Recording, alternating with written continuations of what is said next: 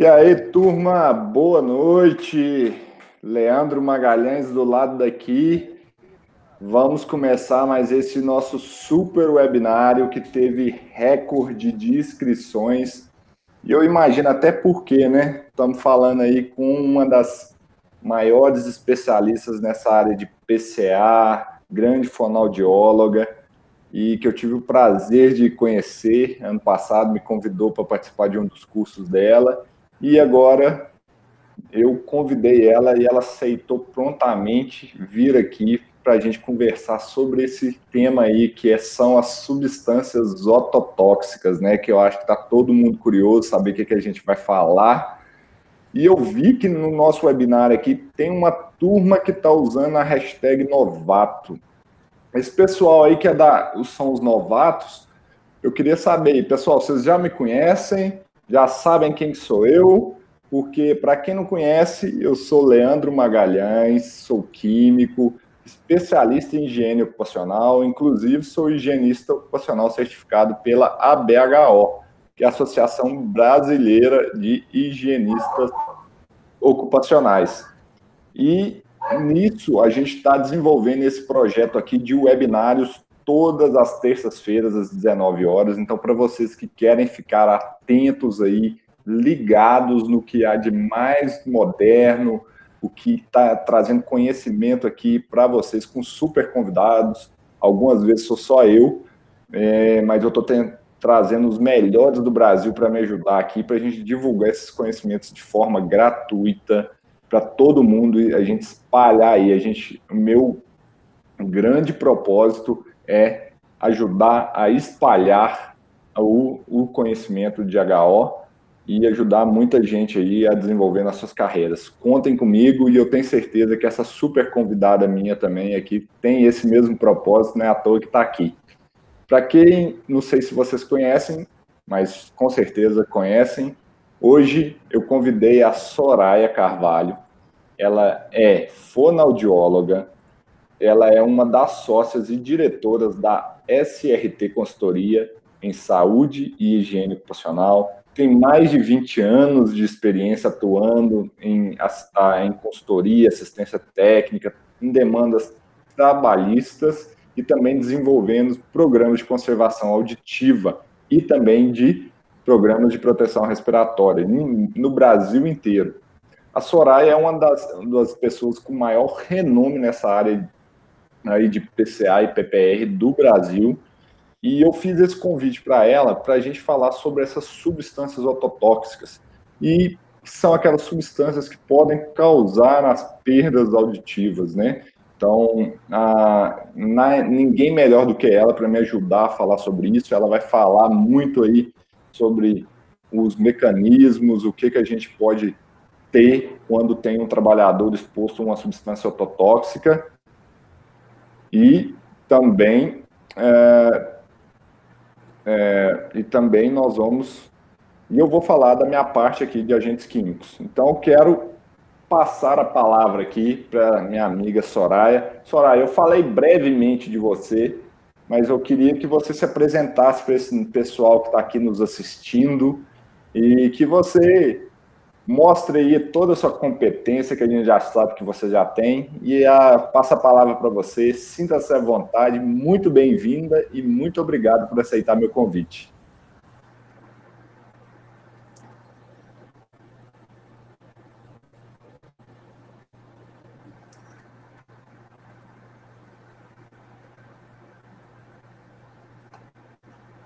Oi, Soraya. Oi. Agora sim. Não está entrando aqui a, a imagem. Foi, Leandro? Foi sim, Soraya. Agora entrou. Pode, pode, pode falar. Ah, boa noite para todo mundo. Né? É, deixa, deixa eu só confirmar aqui que eu, ah, agora sim. Agora foi, né, Leandro? Tá tudo certinho. Boa noite para todo mundo, é um prazer imenso estar aqui, né? tenho uma admiração enorme pelo trabalho do Leandro nessa divulgação da higiene ocupacional. é, tornando uma coisa acessível, né? trazendo conhecimento para todo mundo de forma bastante acessível. Eu tenho acompanhado os, os webinars e realmente são excelentes. E é um prazer, é uma honra estar participando desse grupo hoje aqui. Espero que a gente possa trocar bastante informação sobre os químicos ototóxicos. Então, obrigado, Leandro, obrigado a todos que estão aí presentes, né, o pessoal que, que a gente mandou o link e aceitou, e vai ser um, bom, bom bate-papo, se Deus quiser. Então, é, Eliane, você quer iniciar falando sobre o agente químico? Podemos sim. É, eu até para explicar para a turma aqui, Soraya, como é que vai ser a nossa dinâmica, porque eu vi que tem muita gente nova. É, e aí eu quero também propor outra hashtag aí, turma. Quem já é cliente da Analytics, usa aí a hashtag Eu Sou Analytics. Eu quero ver nossos clientes aí mandando essa hashtag e participando nos nossos eventos. Para quem não nunca participou, para quem já está aqui, esse aqui eu acho que já é o quase o décimo ou, ou, webinário que a gente já faz nesse ano. Esse aqui é o sexto ou sétimo webinário desse ano. Então, Pessoal, a, a, nossa dinâmica é o seguinte: vai ser um bate-papo entre eu, Soraya, e a gente vai abordar esse tema das substâncias ototóxicas aqui. Vocês podem ir fazendo perguntas é, no chat ao lado. Para quem não conseguiu fazer pergunta ainda, é porque precisa fazer é, o login na sua conta do YouTube, tá? Então, tem que fazer o login do YouTube que vai liberar o chat para vocês mandarem. Então, a equipe está aqui comigo. É, eu, nós vamos falando aqui, algumas perguntas vão surgindo e eles vão selecionar aqui para a gente algumas perguntas para a gente tratar ao final, tá? Então, para a gente não interromper a dinâmica, esse, o, a nossa dinâmica da conversa, às vezes vai estar num tema muito interessante. Então aí a gente vai centralizar as perguntas para o final. Mas se eu ver alguma aqui que casa, eu às vezes puxo ela antes aqui. Mas eu tô vendo também, gente, que a gente está aqui com mais de 100 participantes nesse webinar e a gente só tem, no momento, somente 28 joinhas. Então, eu quero pedir para todo mundo que puder aí, ó, clica no joinha em cima, porque o que, que acontece? o Facebook entende que esse vídeo é relevante e ele começa a distribuir mais para as outras pessoas que se interessam nos temas. Então, como eu tô eu e a Soraya aqui ajudando vocês, eu quero pedir para vocês clicar no joinha aí para a gente divulgar isso aí para todo mundo. Eu quero que esse webinário bata o recorde de pessoas assistindo. E eu tenho certeza que esse webinário vai ser isso. Bom, explicado, então vamos lá falar do nosso tema, substâncias ototóxicas, né, Soraya? Então, para a gente dar uma, uma breve introdução para o pessoal aqui, o que, que são essas substâncias ototóxicas, né? E o que, que eles devem esperar com elas no ambiente de trabalho. Para quem não está acostumado, substâncias ototóxicas são substâncias químicas que um dos danos ou efeitos que eles causam no, no corpo do ser humano é a causa, é, causam a perda auditiva, né? E recentemente, né, recentemente, no ano passado, na edição da CGH, é, ela incluiu uma nova anotação, que foi a anotação OTO para substâncias ototóxicas, né? É, a Soraya aqui pode me ajudar, né, Soraya? É, quando a gente fala dessas substâncias, elas podem causar vários danos aí de perda auditiva e às vezes ficam, muitas pessoas ficam só presas nas dosimetrias de ruído e não prestam atenção nessas substâncias que podem causar esses danos aí para os trabalhadores e muitos ainda nem sabem que essas substâncias existem, né? Verdade, Leandro. É, essas substâncias, elas agem sinergicamente com o ruído e elas potencializam o efeito do ruído. Então, ela diminui o tempo de latência de instalação da doença auditiva. E essa doença auditiva, ela, ela pode estar em vários pontos né, do percurso da, da, desde a elevação do impulso elétrico até o córtex cerebral. Então, é importante a gente entender né, que a CGH, você colocou muito bem aí a questão da CGH, é, com essa nota de alteração pretendida, OTO, para substâncias químicas que são né, é, agressivas às, às estruturas anatômicas do ouvido e que algumas até assustam muito mais, simplesmente porque, mesmo cessando a exposição, ao contrário do ruído, né, que a gente cessa a exposição ao ruído, a perda auditiva tende a estacionar. Algumas substâncias químicas, né, da, da, da com, e, e essa gravidade se dá pelo aumento pelo maior número de átomos de carbono nessa substância, quanto mais átomos de carbono ela tiver, mais autoagressiva ela é, ela vai causar danos irreversíveis e, mesmo cessando a exposição, a perda auditiva continua a progredir.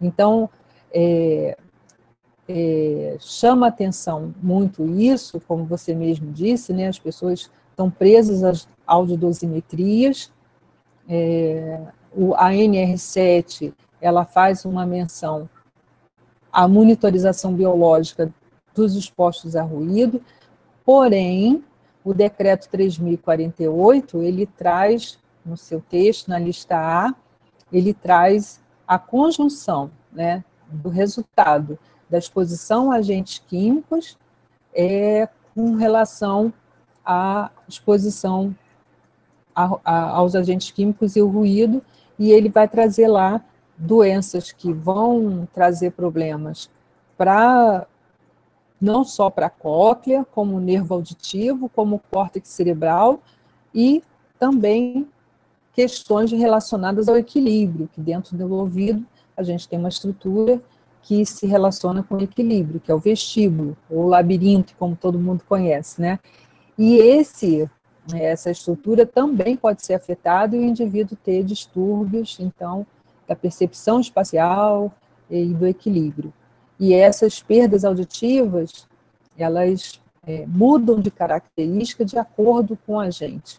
Então, está todo mundo esperando sempre uma perda de ruído em 3, 4 mil e 6 mil hertz, né?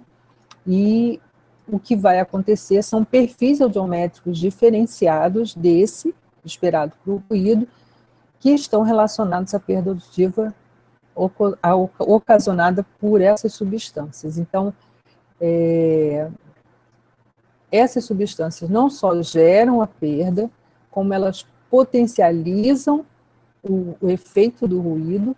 Um ruído de 80, ele passa a funcionar, né, entre aspas, como se fosse um ruído de 100, como um de 90, e é, a questão da proteção auditiva do PCA ficar linkado só à proteção auditiva, a gente começa a enxergar que esse PCA tem que ter uma interface com o PPR, com o Programa de Proteção Respiratória. E, da, do ponto de vista da higiene ocupacional, o reconhecimento muito bem feito, né, a nível qualitativo, você vai dar um curso aí de, de reconhecimento, da parte de reconhecimento, acho super importante, o pessoal está ligado nisso, porque esse reconhecimento, né, é, a, a, o que a gente não sabe é o quanto precisa no ambiente de um determinado agente químico para potencializar o ruído. Então, a observação, a qualificação dos agentes químicos, nesse momento, vai ser extremamente importante, porque ainda que esteja abaixo do nível de ação, junto com o ruído, ele vai causar um efeito aditivo, né, através de uma sinergia, e vai é, aquilo que você julgou como nível de ação, ah, está abaixo, essa substância química abaixo do nível de ação, está tranquilo.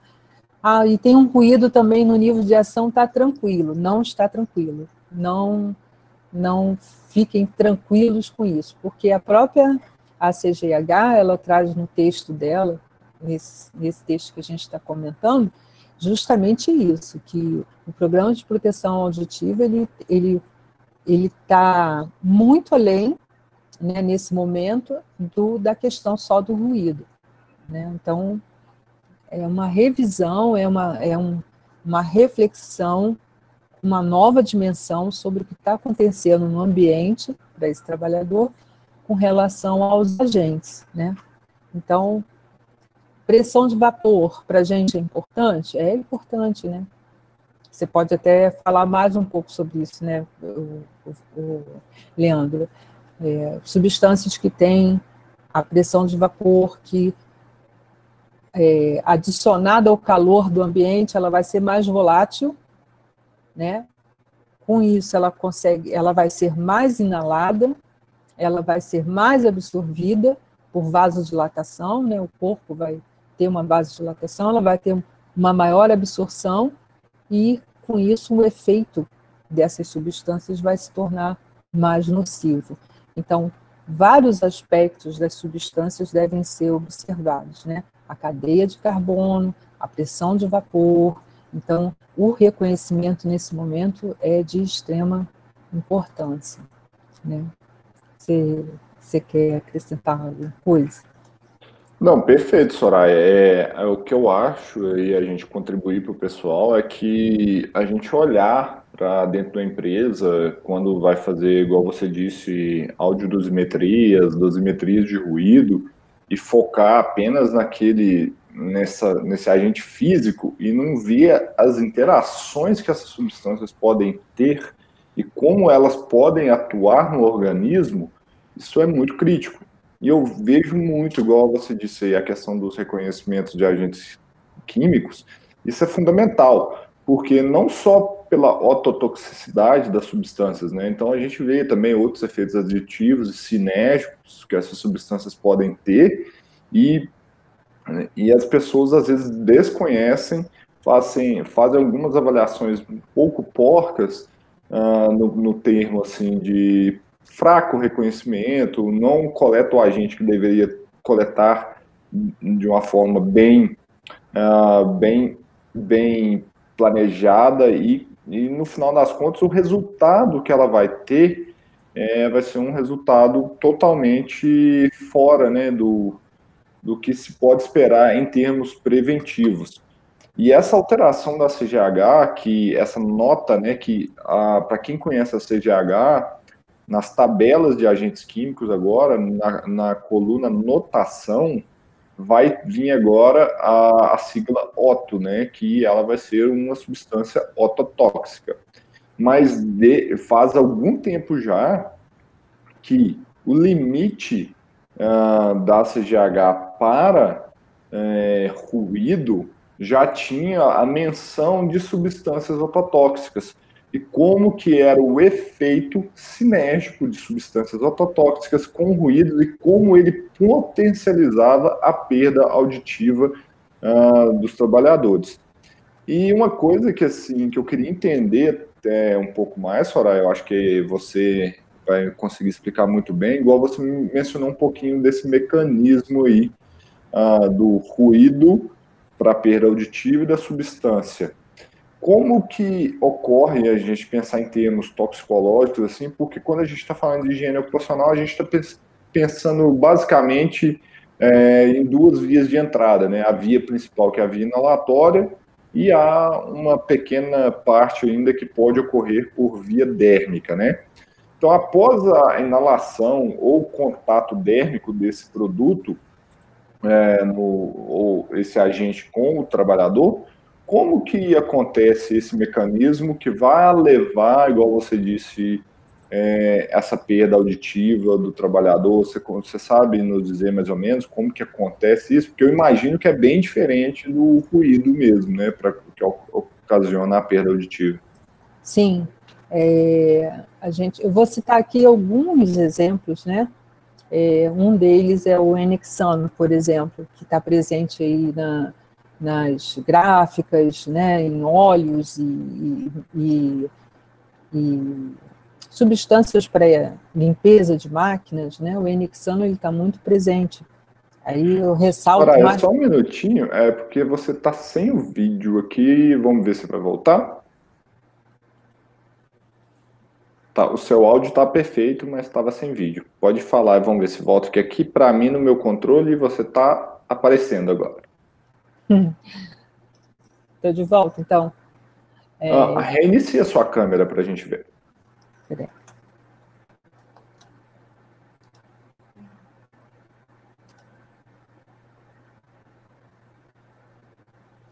Conseguiu?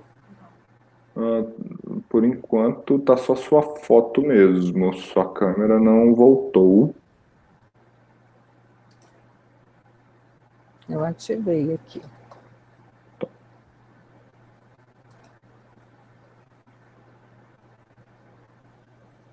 Bom, acho que dá para continuar. Acho que vai, deve voltar, deve ser alguma coisinha, mas que fugiu tem pouco tempo. Mas, como diz, o áudio está perfeito, o que mais importa né, área. Isso, isso. Então, assim, como eu estava falando, né, o, o é, cada, cada substância química ela vai ter um, um, um, ponto de ação dentro do ouvido. Então, enquanto o ruído ele vai atingir exclusivamente a cóclea, né, que é onde tem as células ciliadas, que, que fazem o impulso elétrico para o nervo auditivo transportar esse impulso elétrico até o cérebro, é importante a gente entender que enquanto esse impulso elétrico está percorrendo esse caminho da cóclea até o córtex, esse som vai se formando. Então, as substâncias químicas, principalmente os hidrocarbonetos alifáticos, né, os solventes, eles têm afinidade com tecido é, gorduroso, tecido adiposo. E a balinha de mielina do nervo auditivo, ela é, é formada em grande parte de gordura, né? Então, a afinidade dessas substâncias com esse tipo de tecido é que vai fazer que essas é, bainhas de mielina fiquem impregnadas, né? Não consigam transportar o impulso elétrico de um ponto ao outro. Então, esse é um, um, uma das maneiras que fisiologicamente isso acontece. Então, pela afinidade com tecido adiposo, né, que a gente vê nas substâncias químicas. A outra, é,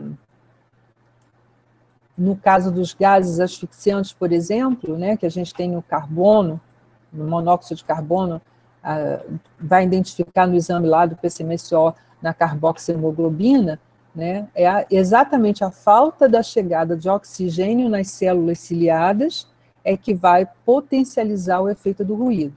E aí eu gostaria de ressaltar, o monóxido de carbono sozinho não causa perda auditiva. Vocês terem é, noção de como é complexo isso, quer dizer, o monóxido de carbono sozinho não causa perda auditiva. Porém, baixas concentrações de monóxido de carbono associado a baixos níveis de ruído, eu vou ter uma potencialização bastante importante com relação à ação do ruído. Então, as experiências em, em ratos, e eu tenho um trabalho publicado sobre isso, né, monóxido de carbono e ruído, o que a gente vê é que uma perda auditiva que ia é, acontecer em cinco anos, ela acontece em dois ou três anos. A mesma coisa vai acontecer para substâncias químicas é, do grupo dos, dos hidrocarbonetos. Então, essa, esse tempo de latência ele diminui de 5, né, que seria só para ruído, para 2 a 3 anos de, de evolução. Então, muitas vezes, na hora do julgamento das audiometrias, é, o profissional tem que estar atento a isso, porque ele às vezes diz assim, ah, isso não é perda auditiva por ruído, porque o cara trabalha aqui há dois, ou dois anos, ele não pode ter desenvolvido essa perda aqui, né? Então, olhar o ambiente e identificar.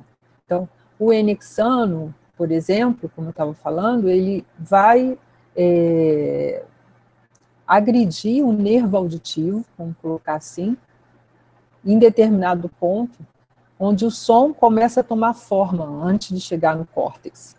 Então, a pessoa ouve muito bem.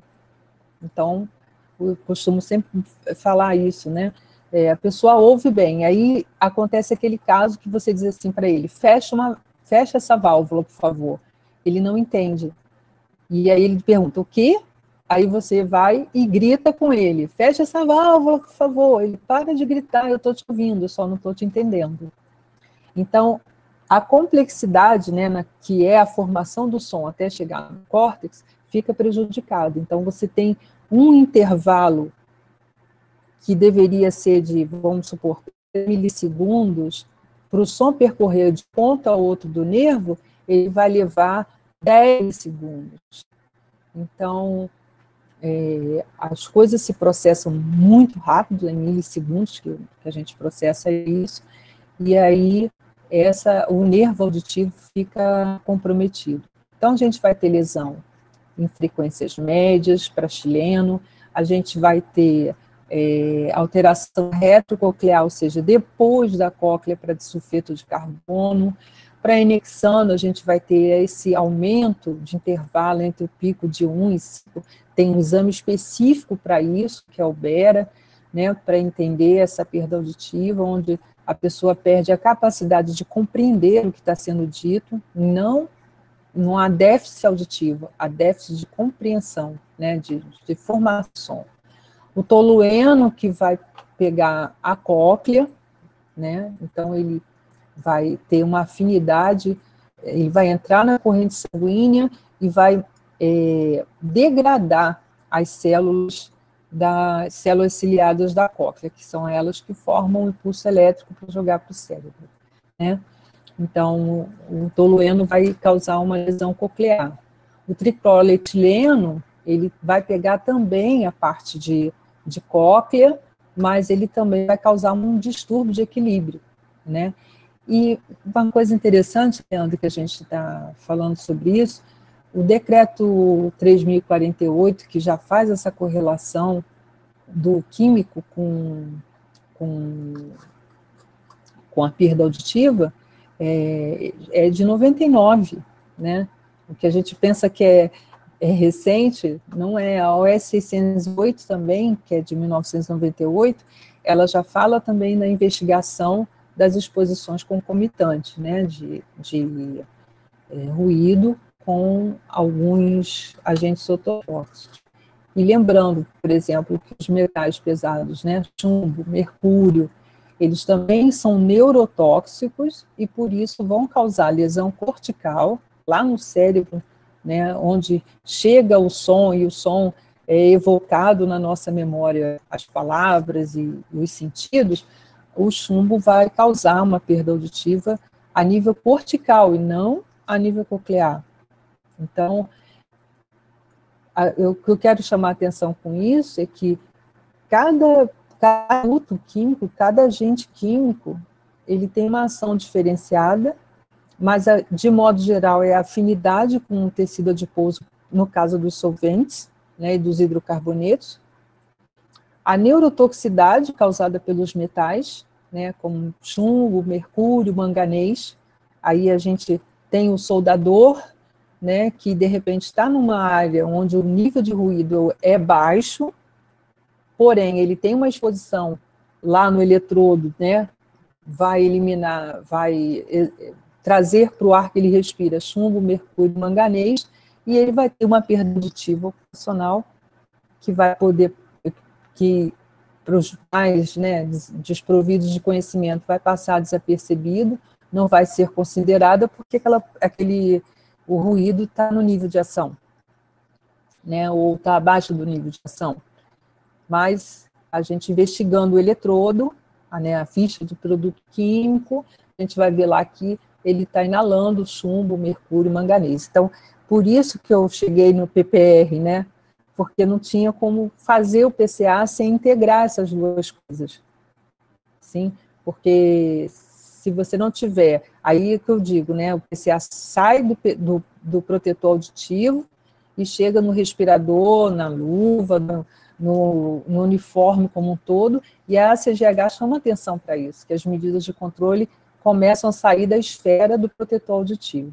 Então, eu falei agora dos, dos metais pesados, né, chumbo, mercúrio, o manganês, é, eu gosto de contar a história né, do, do pintor que perdeu a audição e morreu com loucura, que é o Portinari. Portinari morreu intoxicado porque as tintas que ele usava para pintar eram à base de chumbo. E morreu também com surdez por causa disso. Então, o monóxido de carbono, cianeto de hidrogênio, o arsênio, eles são também gases asfixiantes e que, associados ao ruído, eles podem é, aumentar, potencializar a ação desses, é, do, do, ruído com relação à perda de audição. O cianeto de hidrogênio, porque ele se liga ao ferro, que está na corrente sanguínea. Aí ele bloqueia o uso de oxigênio nos tecidos. E aí não se forma, né, o ATP das células não gera potencial de ação, essas células então não conseguem é, emitir o sinal é, elétrico que o nervo leve para o cérebro. Então seria essa complicação. E os organofosforados também, né, que estão presentes aí na agricultura e estão mais presentes na nossa vida do que nós possamos, é, podemos imaginar, também são altamente ototóxicos, né? É, é, lembro de um caso de um rapaz de 19 anos que era saudável e com uso indiscriminado na lavoura de organofosforados, ele, além de ficar em vida vegetativa, ele ficou surdo e, e ficou em vida vegetativa em função da exposição inadequada a esses agentes químicos que estão presentes na nossa lavoura aí.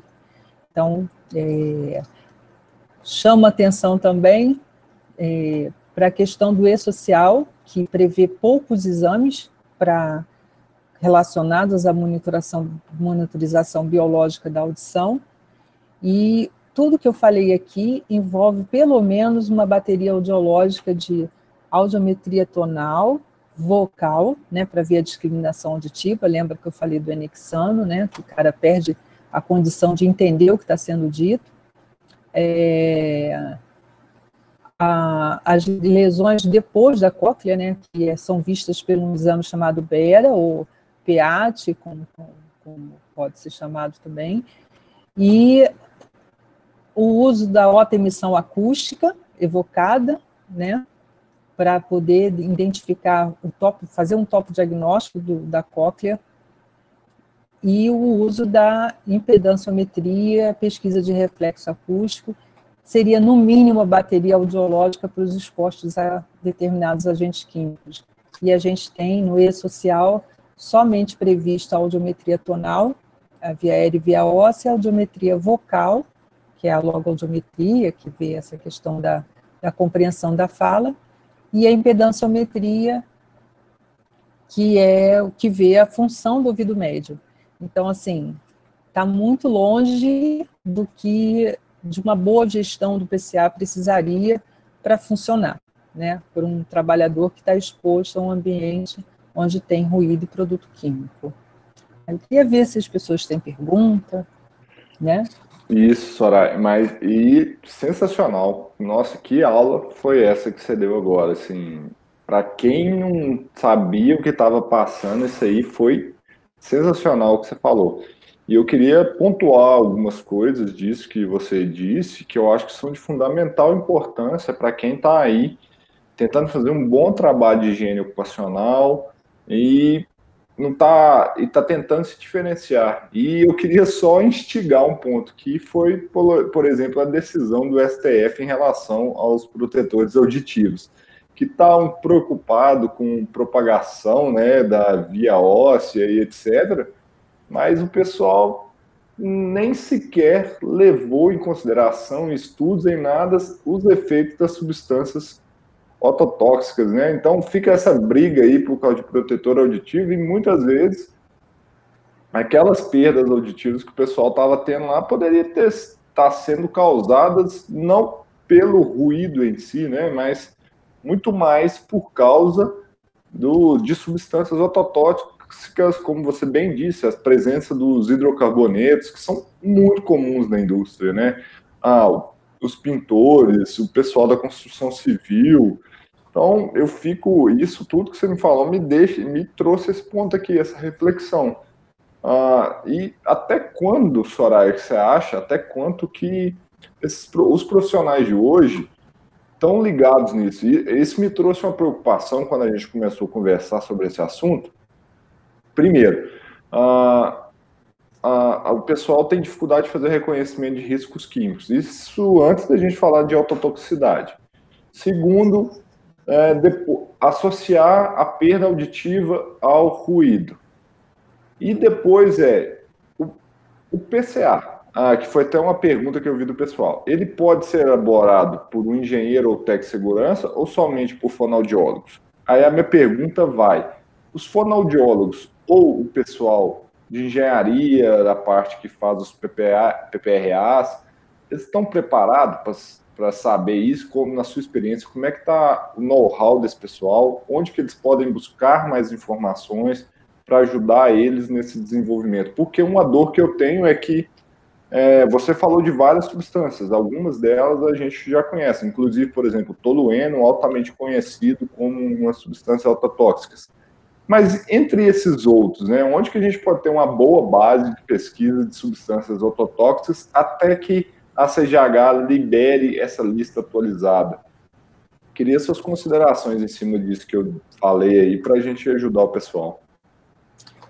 Ah, claro, Leandro. Ó, é, na verdade, o que eu estou chamando também a atenção é, é porque a gente tem literatura bem vasta com relação a isso. O NIOSH né, tem um, um documento de 2002 que, que fala sobre os exames para diagnóstico diferencial de toxicidade.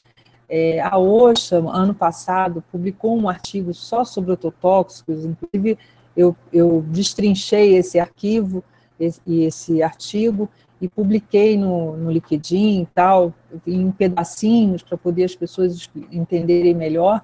E a preocupação é essa, assim, embora a, a, essas documentações, esses estudos, eles existam há bastante tempo, a nossa própria OS 608, que é de 98, né, fala sobre isso, o decreto 3048, que é de 99, fala sobre isso, a gente tem também a literatura na OSHA e no NIOSH, vocês podem entrar no, no site né, CDC é, e pesquisar lá a ototoxicidade, que vocês vão ter vários trabalhos publicados em relação a isso. No Brasil, a gente tem o trabalho da Alice Pena sobre enexano, a gente tem um trabalho da Fiocruz, uma tese de mestrado, onde ela faz uma, uma, um levantamento geral, assim, de, de todos os químicos que já tem estudo, ela faz uma revisão bibliográfica muito boa, e a gente tem, se vocês colocarem no Google, né, trabalhos da Morata, que é uma fonoaudióloga que trabalha no NIOSH, ela tem inúmeros artigos com revisões bibliográficas sobre essas substâncias químicas. Então, desde metais, é, é, hidrocarbonetos, né, solventes, uma vasta gama de trabalho publicado sobre isso. E o que você falou, Leandro, né? Como é que está o perfil do pessoal que trabalha né, com saúde do trabalhador?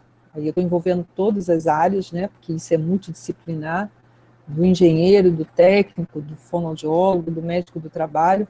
O que a gente vê ainda é isso engatinhando muito, né?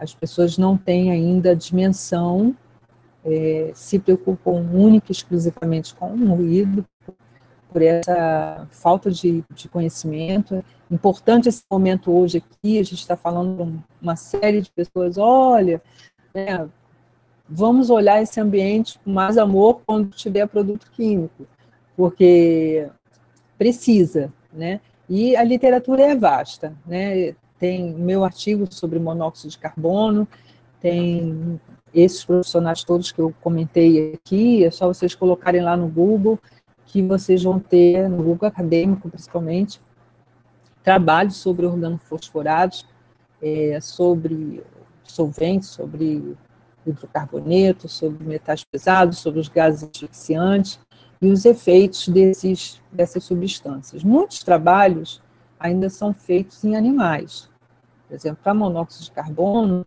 a gente não tem. É, eu me lembro que na época que eu fiz o trabalho, a gente não tinha referência bibliográfica de exposição crônica, tinha sobre exposições agudas. Né? O cara é, inalou uma grande quantidade, uma grande concentração de, de monóxido de carbono e apagou. Né? Mas a exposição crônica, era a gente não tinha muitos estudos sobre isso, né? Então tinha o, o agora esqueci o nome dele, o Laje de aí de Minas que tinha trabalho com trabalhadores do monóxido de carbono. Ele usou a carboxiemoglobina como marcador para isso e eu usei aqui no Rio com, com trabalhadores de trânsito usei a alta emissão acústica por produto de distorção né, para altas frequências. Então, assim, importante que eu gostaria de deixar como mensagem é, essa, é isso, né, que os perfis audiométricos fogem à regra daquilo que a gente espera por ruído, né, que é importante a gente conhecer muito esse ambiente e considerar as instruções, mesmo que abaixo do nível de ação, se elas forem simultâneas, né, e a gravidade, né, a criticidade, como eu faço nos meus trabalhos, né, é, a criticidade de cada GHE, ela vai depender do número de agentes que a gente tem interagindo nesse GHE. Ela já não está mais presa né, na, no nível de ruído. Ah, meu Deus, são 200% da dose. Nossa, 200% da dose, mas toluena abaixo do nível de ação, não durma. Não durma, porque esse indivíduo vai ficar, vai ter uma perda auditiva muito mais rápido do que você pensava que ele teria. E aí, se você se prendeu ao protetor auditivo, certamente é, não vai não vai conseguir um, uma, um, bom PCA. E com relação aos profissionais, né? É, não há uma na legislação, não há nada que diga quem é o profissional que vai tratar do PCA assim como no PPR também, né? Não diz assim, olha, essa área é do médico, essa área é do engenheiro, essa área é do fonoaudiólogo. Não existe isso na legislação. É, exige a capacitação técnica para que possa gerenciar o programa. E o programa ele só funciona quando a gente trabalha em conjunto. Você vê que eu estou falando aqui o tempo todo de reconhecimento, né? Eu preciso estar na linguagem do engenheiro, do técnico de segurança, do pessoal da higiene ocupacional, preciso estar na linguagem do médico e preciso estar na linguagem é, do processo industrial, porque tudo que a gente faz é, acaba interferindo, é, falando sobre esse processo. Então, é um trabalho em equipe mesmo, não tem como o PCA dar certo se não for um trabalho em equipe que é, as opiniões se respeitem, né? Tanto do, do engenheiro, do fonoaudiólogo, do médico, do trabalho.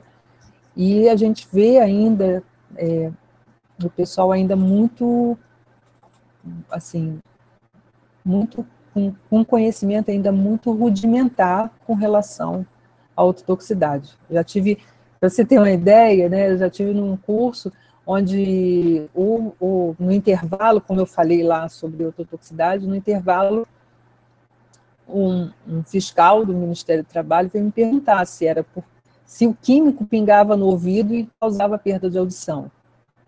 Então, assim. Nossa! É, é porque isso ainda está começando a caminhar no Brasil, mas a gente vê na OSHA, no NIOSH, documentos de 2000, de 1990, de 1992, que falam, já tratam disso com bastante é, extensão, né, com bastante propriedade dessas, dessas perdas auditivas. Respondi você? Perfeito, Soraya, respondeu muito bem, como, como sempre. É, e, e, isso a parte de reconhecimento de riscos aqui foi está sendo até recorrente aqui o pessoal perguntando até assim, né? É, qual que é o EPI recomendado para autotóxicos? Qual que é o EPI para isso? Gente, e aí eu depois até se você quiser dar sua opinião sobre isso, mas assim, é, a gente ficar enfocando em EPI sendo que a gravidade desses agentes que está aqui, às vezes a gente tem que tomar é, uma medida de controle de engenharia. O EPI vai ser sempre o último na nossa hierarquia, mas se você precisar de EPI, qual que é o EPI para um ototóxico? Bom, a gente está falando de substâncias químicas, né? Então você vai ter que ter os seus respiradores, os seus é, o seu PPR implantado, tudo direitinho. Então, esses são os EPIs. E lembrando também né, que é, via dérmica também é uma via que, que pode ocasionar a toxicidade. Estou correto, Soraya? Correto, corretíssimo. Né, a absorção entrou na corrente sanguínea, aquele, aquele átomo de carbono, aquele grupo de carbono né, que está formando aquela substância química, vai estar tá na corrente sanguínea e ela vai entrar em contato com os órgãos-alvo. Os órgãos-alvos pode ser o córtex, pode ser o nervo auditivo, pode ser as células ciliadas da cóclea, assim como outros órgãos, né, o fígado, enfim, os, os órgãos é, reprodutores, como a gente já sabe.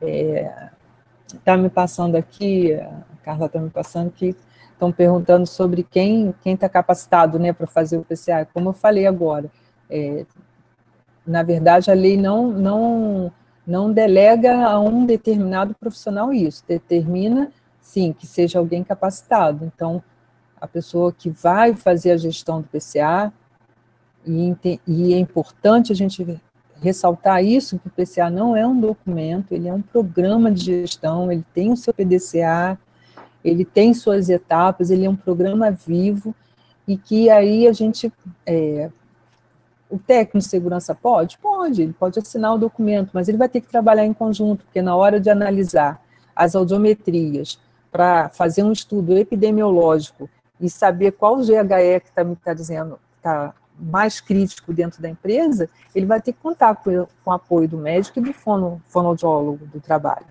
Então, é um trabalho em equipe, né? E quanto ao EPI, o EPI é o que você está falando, né, Leandro? É, eu vou ter que trabalhar com PPR em conjunto, tem que ter uma interface PCA nesse momento com o PPR. Se as minhas medidas de controle com relação ao ambiente, aos riscos respiratórios não estiverem sob controle, com certeza eu vou ter um problema grande no meu PCA. Então, essa interface ela tem que acontecer. A, a, a questão da medida de controle, o próprio a, o próprio, a própria dessa, dessa alteração, ela fala né, que a busca, né, quando ela chama o OTO, ela objetiva colocar atenção na necessidade de controles de engenharia, administrativa e EPIs necessário para reduzir a exposição do trabalhador e colocar em foco os outros meios de prevenção de exposições combinadas e excessivas com ruído. Então, isso está na CGH, isso que eu acabei de ler é uma, a, quando ela justifica por que ela vai colocar OTO nessas substâncias, para que sejam tomados controles de engenharia, administrativos e, por último, IPIs, para reduzir a exposição e colocar foco nos meios de prevenção de exposições combinadas e excessivas com ruído. Então, ela, quando vai, quando ela colocar lá OTO, ela está pensando em te colocar assim, olha, cuidado, não pense em limite de tolerância, não pense em nível de ação, pense sim em sinergia, em efeito aditivo, efeito combinado e pense em medidas de prevenção para essas, para essas é, exposições. Então é isso que ela chama atenção quando ela fala Otto. Tá? Ela, esse texto li né, que é da, da própria CGH. Colocar foco em outros meios de prevenção. Então, a gente não está falando só do protetor auditivo, não está falando só do respirador, né? Para exposições combinadas e excessivas com ruído. Se tiver ruído de impacto, então essa condição é muito pior. É, com certeza.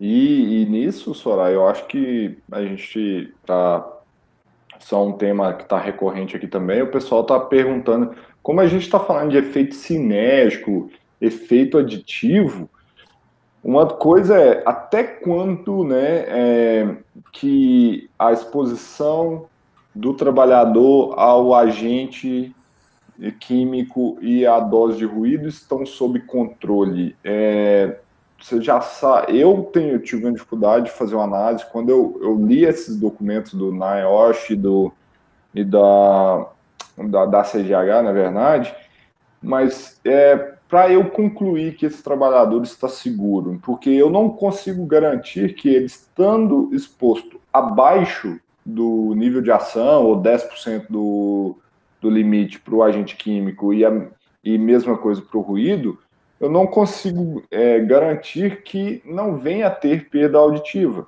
Porque esses efeitos, igual a gente falou, cada interação dos agentes com ruído vai ser diferente, a sinergia será diferente. Você que está mais nesse ponto aí, você já vê alguma proposição de trabalho para a gente realmente saber se a gente vai controlar, conseguir proteger a saúde desses trabalhadores expostos a essas substâncias autotóxicas? É, essa é, a essa é a notícia triste, a parte triste da história, né? Uhum. Como eu estava falando, a maioria das, dos estudos ainda são feitos em, em, em camundongos e tal, porque é, a lesão é irreversível. Então, a, a grande, o grande mistério, né, o grande desafio, vamos dizer assim, nessa questão é exatamente isso, Leandro. É a gente não saber o quanto de um com o quanto de outro, que resultado vai dar. Então, por exemplo, monóxido de carbono, eu tenho, eu posso ter 20 ppm de monóxido de carbono e 80 dB de ruído, agindo sinergicamente. Se eu subir para 30 ppm, a perda auditiva ela é assim devastadora, mesmo mantendo o meu ruído a 80. Isso a gente sabe. Se eu subir para 40 ppm, a minha lesão na cóclea é de uma extensão absurda. E eu estou mantendo o meu ruído em 80. Se eu fizer o contrário, se eu subir o ruído para 100 e manter 10 ppm de monóxido de carbono, 20 ppm de monóxido de carbono, a minha perda auditiva ela se instala muito mais lentamente e com uma lesão, com uma extensão muito menor na cóclea. Então, o grande desafio é saber o quanto que eu preciso. Então, o que eu achei muito bacana na CGH é que ela chama atenção para isso. Olha, trabalha com prevenção e esquece limite de tolerância. Né? O Marco Jorge até filmou um pedaço de, uma, de uma palestra que eu estava dando para o GTHO aqui do Rio. Eu falei assim, de, de certa forma, a CGH está amassando o nível de o limite de tolerância, né, o TLV, e está jogando no lixo, quando ela chama atenção para a gravidade disso. Ou seja, eu não, eu não tenho como exprimir em números que, ah, isso é seguro em no nível de ação. Isso é seguro em 5 ppm, isso é seguro 5 ppm de uma substância com 80, 80 dB de ruído. Eu não tenho como assegurar isso. Então, toda medida preventiva, ela ainda será pouca. Nossa, é interessante. E nisso, Soraya, nessa explicação é, que você deu, você julga que é necessário, então, se a gente tem um trabalhador que está exposto a, a uma substância autotóxica, a meu ver, pelo que a gente está vendo aqui, torna-se imprescindível o acompanhamento médico dele, exames periódicos, audiometrias, esses exames todos que você fez, né? Ainda, mesmo que o nível de ação do ruído e as concentrações dos agentes estejam relativamente baixas. Então, assim, se eu tenho um trabalhador que utiliza uma substância autotóxica, esse acompanhamento médico periódico aí, com exames periódicos, torna-se imprescindível, né? Exato. Então, assim, eu posso ter como, como indicador biológico, mesmo com uma audiometria ainda dentro de, uma, dentro de uma normalidade, mas se eu tiver indicadores biológicos dos químicos, né, no sangue, na urina, que estejam fugindo do, do, do esperado, é, eu posso inferir que esse indivíduo está tendo uma exposição inadequada e que ele venha ter um problema de audição, né? A outra coisa que você está colocando aí muito bem, é, com relação a, a, aos exames, é, geralmente onde eu implemento o PCA, é, as empresas que têm produto químico, eu, eu utilizo, é, é, é, bacana que a higiene ocupacional trabalhe com a estatística, esse é o primeiro ponto. né? trabalho com a estatística para a gente ter, é, saber qual desvio padrão dentro daquele GHE, porque se eu tenho uma exposição de 79,9, o que, que isso significa para mim dentro de um rol estatístico ou uma, uma medição individualizada? Né? Então, se está dentro de um rol estatístico, significa que é uma média geométrica e eu posso ter ali exposições de 80, 82, 84, assim como posso ter também de 70 e alguma coisa, mas eu tenho um produto químico associado. Então, esse indivíduo vai entrar no meu PCA e vai ser monitorado biologicamente. Sim, preciso pedir audiometria, né, para esses indivíduos que estão expostos, ainda com ruído dentro do nível de ação, ou que estejam só expostos a esses produtos químicos. Preciso sim. Nossa, é, é, é, tirando, tirando o monóxido de carbono, né? Mas o restante, os hidrocarbonetos, os solventes, né? As cadeias de carbono, a gente precisa conhecer aí as cadeias de carbono de cada substância química e a demanda é que se faça realmente exames audiométricos que fogem à audiometria simples, né, tonal e vocal. Muitas vezes a gente vai ter que ter uma bateria complementar, por isso que eu questionei a questão do social, que reduz a quatro exames, né, para monitorização biológica da saúde auditiva do trabalhador. É, Esqueceu-se, né, dessa, mais uma vez, dessa área química, que é de extrema importância e que, não, e que muitas vezes não vai ser detectada na audiometria, só em outros exames. Então, é importante, sim, é, a monitorização biológica do indivíduo que está exposto a esses químicos, ainda que não haja ruído. Então, é, rever esses conceitos do PCA, né, rever esses conceitos dentro do PCMSO e rever esses conceitos de interface com o PPR. Né? Então, o negócio é trabalhar no ambiente, gente, diminuir tudo o máximo que se pode, né? Não dá para confiar em EPI. Nossa, e com certeza, Soraya. E uma coisa que me chamou muita atenção, é, e o pessoal que está mais avançado na área de HO, que trabalha com estatística para HO, e foi bem um tema bem recorrente no webinário que eu fiz com o Berg, e a gente falou sobre isso, é, em se tratando de substâncias ototóxicas, a meu ver, quem não trabalha com estatística e um processo de tomada de decisão em base de estratégia de amostragem, amostragens aleatórias de longo prazo, essa pessoa está correndo um sério risco de ter uma consequência lá na frente, porque com uma amostra, se você não tem, não tem um critério para a coleta dessa amostra, tomar uma decisão, garantir que esse trabalhador não vai ter uma perda auditiva induzida ao ruído, né, vamos dizer assim, porque nesse caso, com uma amostra, a gente não precisa nem falar de ototoxicidade, porque não vai dar para concluir nada. Lá na frente, esse trabalhador pode vir a ter essa perda auditiva e, ele vai ter concluído sobre isso só com base em uma amostra vai estar o nome dele. E assim eu acho que talvez as pessoas não estão tendo a dimensão dos riscos que elas estão tomando. Então assim eu vejo uma barreira muito grande quando a gente fala aqui de coletar mais amostras fazer um trabalho estatístico mas devido à gravidade eu acho que muita gente aqui ficou até surpresa né com essa questão que a gente trouxe hoje então, assim, é, torna-se imprescindível um trabalho estatístico para trabalhar com substâncias ototóxicas. E o que as principais substâncias que você disse, né, Soraya, são os hidrocarbonetos, os solventes, que estão presentes em grande parte das indústrias hoje. Então, compostos, os hidrocarbonetos são os compostos mais abundantes que existem hoje, assim, em termos industriais, se a gente for pensar e eles estão aí diretamente expostos e as pessoas tomando, tirando conclusões das exposições, às vezes com uma dosimetria de ruído, uma coleta de amostra, sim, é, eu acho que hoje serviu de alerta para essas pessoas aonde que elas podem estar entrando e o cuidado que eles vão ter que ter daqui para frente com essas informações que a gente está gerando aqui, né? É, a gente está falando de saúde, né? E eu volto a falar no decreto 3048, né?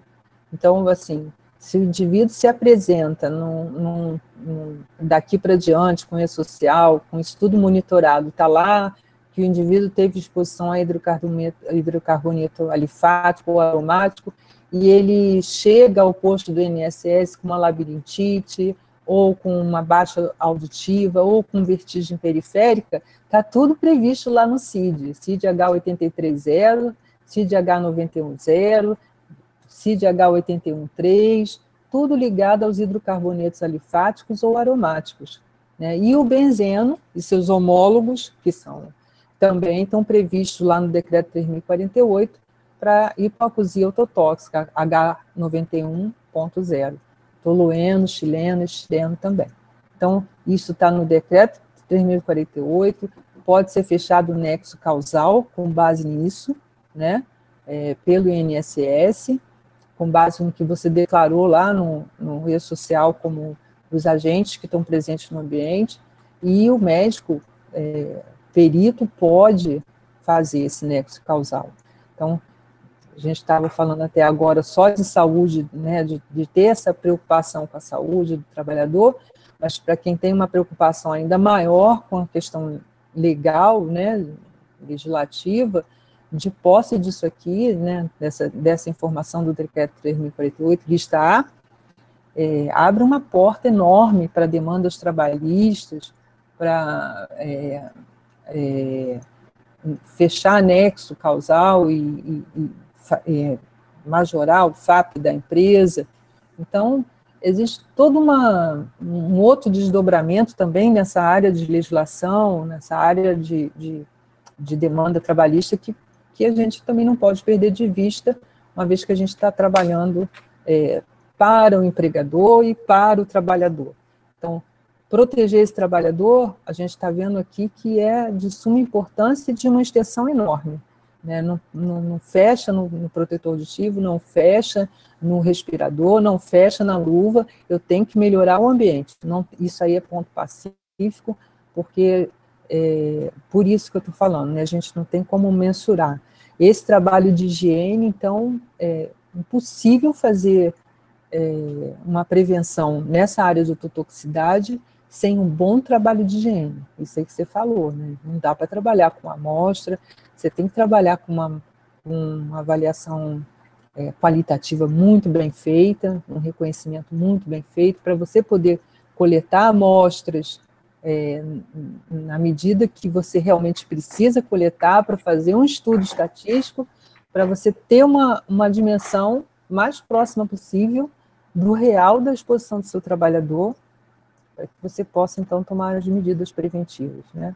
A monitorização biológica vai vir a partir daí, dessa informação do PPRA, do LTCAT, seja lá do documento que, que seja elaborado pela empresa, mas o trabalho da higiene aí, ele é, é soberano, né? Para a gente tomar qualquer decisão e poder decidir mesmo também quanto aos exames, o que, ser, o que vai ser feito né, a nível de proteção do trabalhador.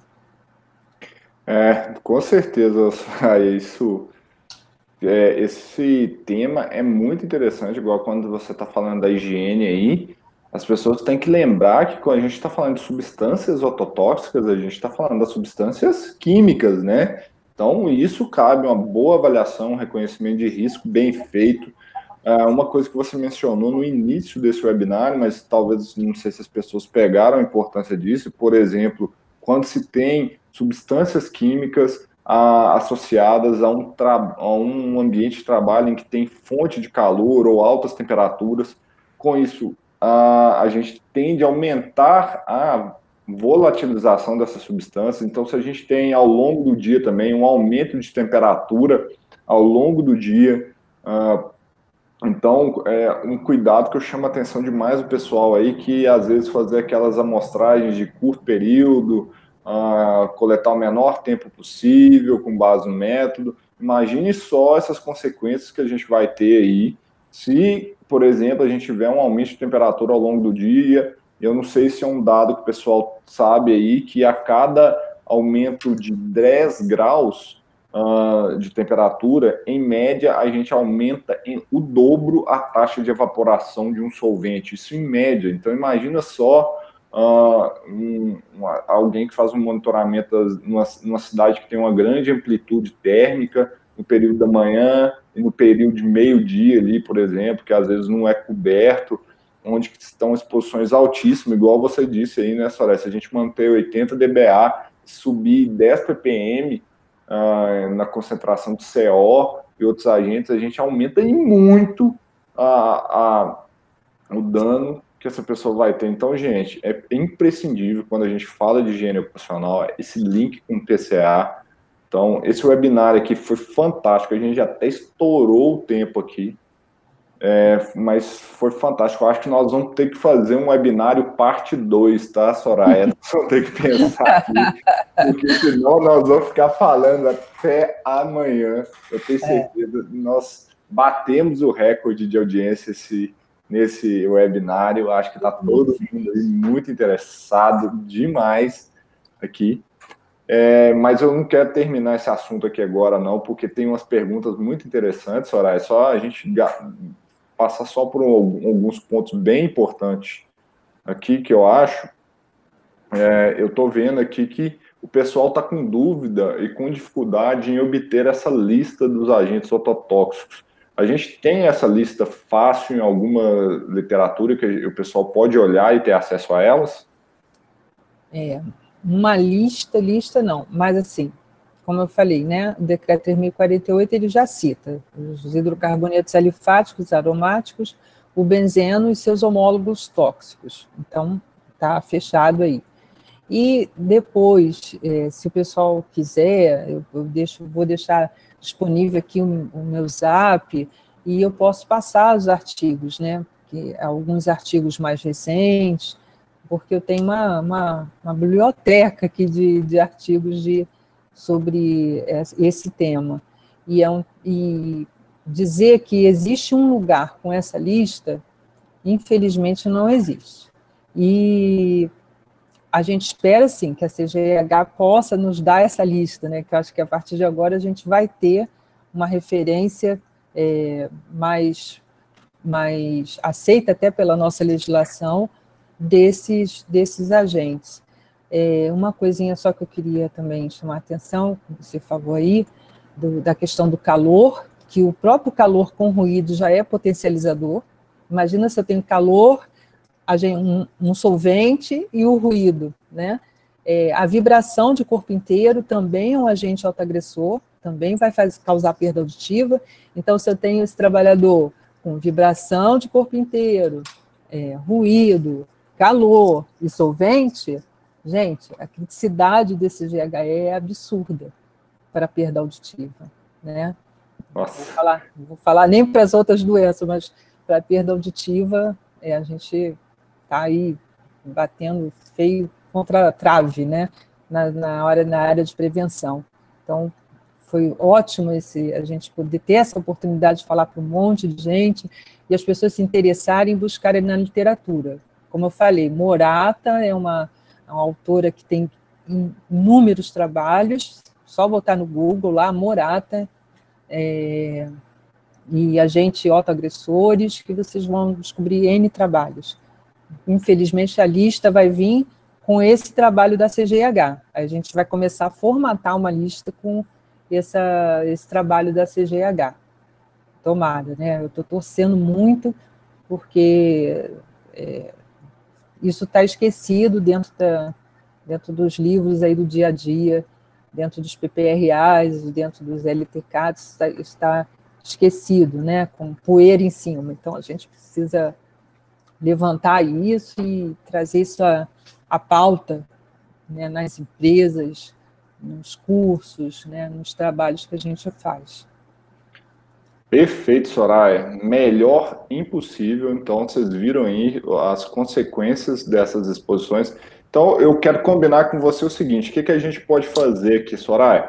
Você me manda um link com esses artigos e para a galera que se inscreveu no webinar, então, quem preencheu o link na nossa landing page, passou os dados direitinho, vocês vão receber um e-mail com alguns desses artigos. Podemos combinar assim? O que, que você acha, Sarai? Ótimo, achei ótimo. Né? Ah. Você tem sorteado livros aí, eu vou sortear uma pasta de arquivos com artigos sobre ototoxicidade. Não, bacana. Então, é só para eu explicar algumas questões, o pessoal está perguntando aqui também em relação a se esse webinar fica disponível. Ele fica disponível durante uma semana. Então, a gente deixa os webinars disponíveis durante uma semana, que aí todo mundo tem direito a acessá-los. Eu vou compartilhar com vocês aqui agora, pessoal, minha tela rapidinho, para que eu, vocês estão perguntando sobre o grupo do Movimento HO Fácil. O link para entrar no grupo é esse aí, ó, www.bit.ly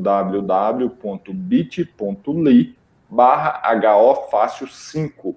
Nós já, já estamos no quinto grupo em discussões técnicas, tem pessoas fantásticas lá, todo mundo compartilhando do, documentos. Então, digitem isso aí no seu navegador, no seu celular, digitem esse link que vai abrir direto lá no WhatsApp e vocês entram no nosso grupo, tá?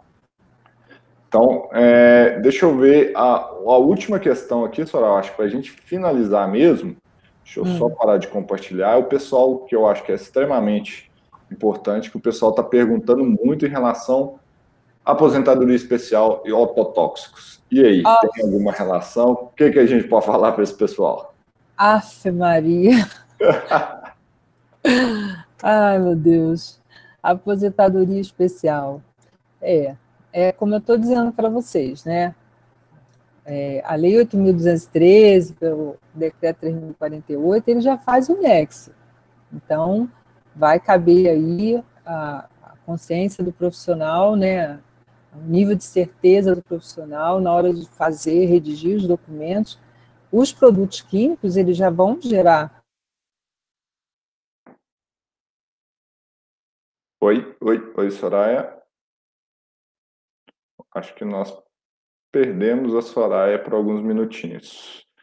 Pessoal, vou compartilhar de novo aqui, é, só um minutinho, vocês pediram aqui o link, vou colocar aqui de novo para quem quer entrar no nosso grupo de higiene ocupacional. Só um minuto, que eu vou compartilhar com vocês.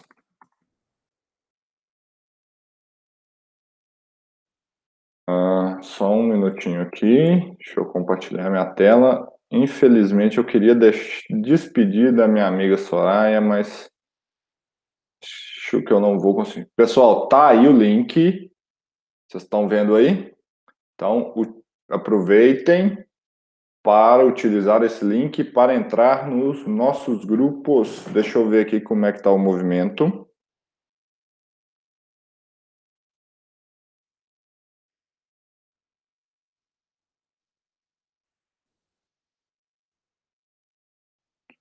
Então tá aí. Bom, pessoal, aconteceu algum probleminha, infelizmente. É... Não vou conseguir contar com a Soraya aqui para eu me despedir e agradecer essa presença ilustre. Eu acho que foi um webinário fantástico. Vocês gostaram aí? Quem gostou, marca o joinha aí, gente. Marca o joinha se vocês gostaram desse negócio aí igual o pessoal falando que chegou tarde, vocês vão receber por e-mail, vai ficar aqui durante uma semana, volta e assiste esse negócio aí é, ao mesmo tempo. Então, a, assistem hoje, vai estar durante uma semana aí. Outra coisa que eu quero convidar vocês para o webinário da próxima semana. Então, próxima semana tem um webinário, eu vou estar em uma viagem, mas é, eu meu, meu propósito está aí, então vão ser webinários todas as semanas. Então, semana que vem tem mais um webinário, eu estou até checando aqui para confirmar com vocês. É, o próximo webinário vai ser com meu amigo Fernando Silva, da Sirius Ocupacional. A gente vai mostrar um passo a passo para vocês reconhecerem agentes químicos em um ambiente de trabalho. Pode deixar que eu vou convidar a Soraya de novo para a gente continuar esse papo. E quero também agradecer a todos que estão aqui, que, nos, que participaram desse webinário. Muito obrigado. quero pedir para vocês se inscrevam no nosso canal, me sigam aí no Instagram, nos sigam aí nas redes sociais, que vocês vão receber muito conteúdo gratuito aí. E parece que a Soraya voltou. Voltou, Soraya? Quer despedir da turma? Quero, quero me despedir sim. Então, legal. A palavra é sua. Sinta-se à vontade. De novo, muito obrigado. Foi fantástico, tá, Soraya? Não sei se você ouviu, a, o feedback aqui foi sensacional. O pessoal gostou demais. Palavras com você. Tempo é seu. Muito obrigado pela oportunidade, Leandro. Né? É, me coloco à disposição aí do grupo todo que participou, as pessoas que já me conhecem sabem que, a gente é de somar, né? E, o que precisarem, é, a gente tem um zap, tem o um webmail, posso passar, Leandro, para eles? Fique à vontade, Soraya, pode passar aí os seus, os seus contatos, não percam essa chance de ter o contato dessa pessoa super especial aí, hein? É, o meu e-mail é scarvalho,